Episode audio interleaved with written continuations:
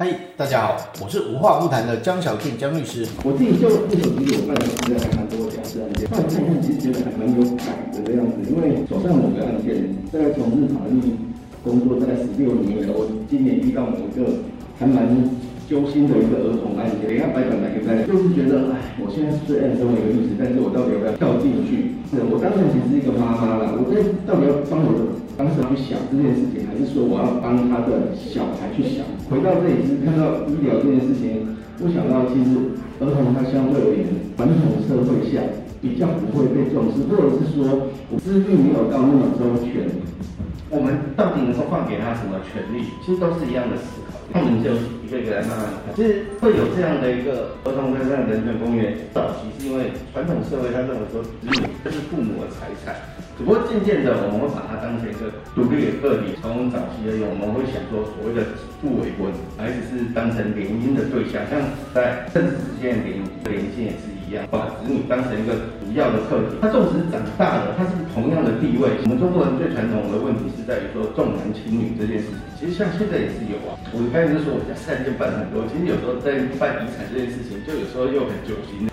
男生在那边抢那继承权嘛，女生。比较主动的退让啊，或者是老人家在做遗嘱的时候呢，就主动站出来说，哎，这个应该是我要分给谁谁谁谁，就是比较传统的观念会认为说，儿子就是传宗接代嘛，那女儿就好像是脱去个水一样，到底可以主张什么权利？进一步的演化说，男生跟女生地位的一个不平等啊，希望透过这个权利公约，或者是整个世界的趋势，就是把子女当成是一个独立的个体，他可以参与。尤其像我们家是也是这样子，当父母亲离婚的时候，我们也会希望说子女可以去参与这个程序。他自己的意愿，两个父母亲要离异了，小孩子可以表达说，哎，我想要跟谁在一起，或者是让法官可以去听到孩子的声音，而不是说单纯的就是一个诉讼游戏。这就是我们为了未成年子女，就为了这些小孩子、这些儿童所做的一些思考。哎看看，可以让大家去想一想，说我们目前孩子的一个困境。一个就是说，我们孩子就是我们的资产，现在没有智慧的余地。我的孩子，我自己要怎么教，关你的事情这样。第二个，面对孩子，人们总是单纯的去统治他们，为他们做决定，没有人会真正问孩子的意见，问他们是否跟毕竟他们有什么好说。其实像这件事情呢哦，自己其实还蛮有感的。比如说，目前国小三年级的女儿跟一个幼稚园大班的女儿，两两个都是女，到底？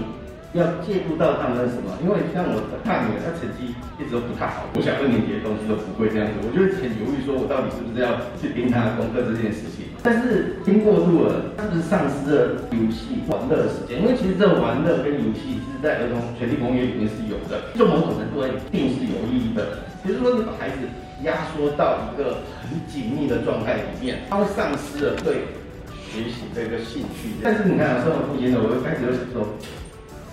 是，如果他连这个基本的他都不会的时候，二年级、三年级升到四年级之后呢，他到底变成什么样，就很难去想象。所以其实我自己常常也呈呈现一个矛盾的状态，说到底该介入多？我们匆忙随便的把孩子忽略他本身的丰富，以及我们给他轻易的鼓励，孩子没有任何属于他自己的东西，所有他免费得来的都不是他可以。也就是说。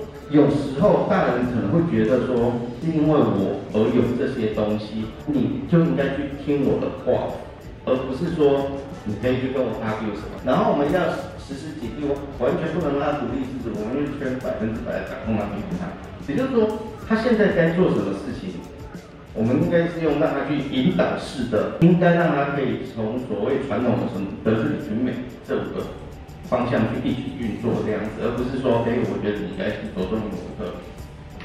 我或者要讲老实话了，因为我们目前这个教育制度导致，哎，某几个可能真的还算是蛮重要的，这可能就是社会不得不使然的一个变化。我们得看好他们，确保他们听话，我们得看好，让他们照我们的话去做这样子。基本上这也是一个传统的权威，也就是认为说。你要按照我的指示去做啊！我铺的就是对你最好的路这样子，但是是不是这确实是一条最好的路？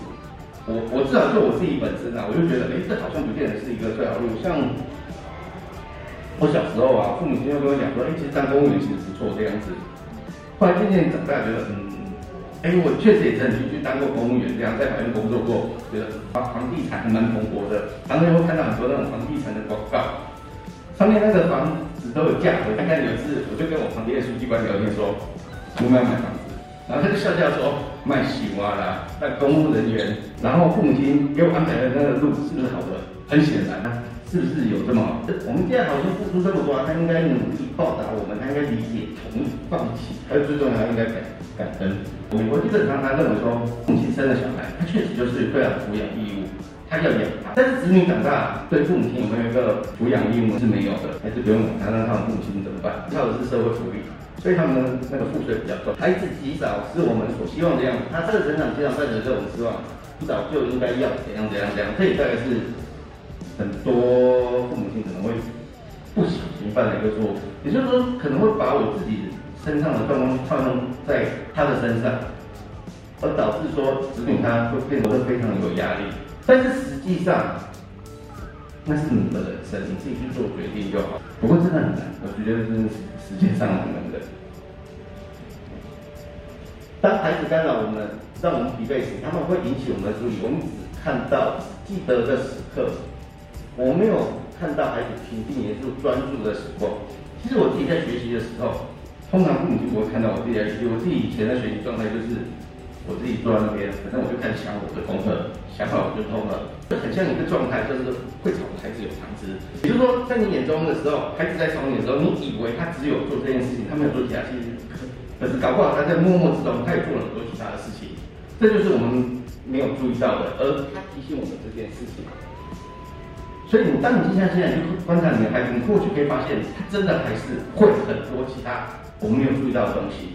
没有人会问孩子对国家的意见，毕竟他没有投票权，没有威胁性，不会提出要求，不会发言，所以才会透过希望立法的方式去保障他的一个发言权，或者是尽量保障他的权利，这样，或者透过修法方式让他有一定的程序参与权，就像我们有所谓的寄养或是必要的医疗救助这样，这都是国家为这些儿童。对，以上内容为俊腾法律事务所江小俊律师版权所有，欢迎分享，但需要标明出处哦。喜欢我的频道，请多多留言。俊腾法律事务所江小俊律师关心您，服务电话零三四六一零一七，赖 ID 零九七八六二八二三一。我们下次见，拜拜。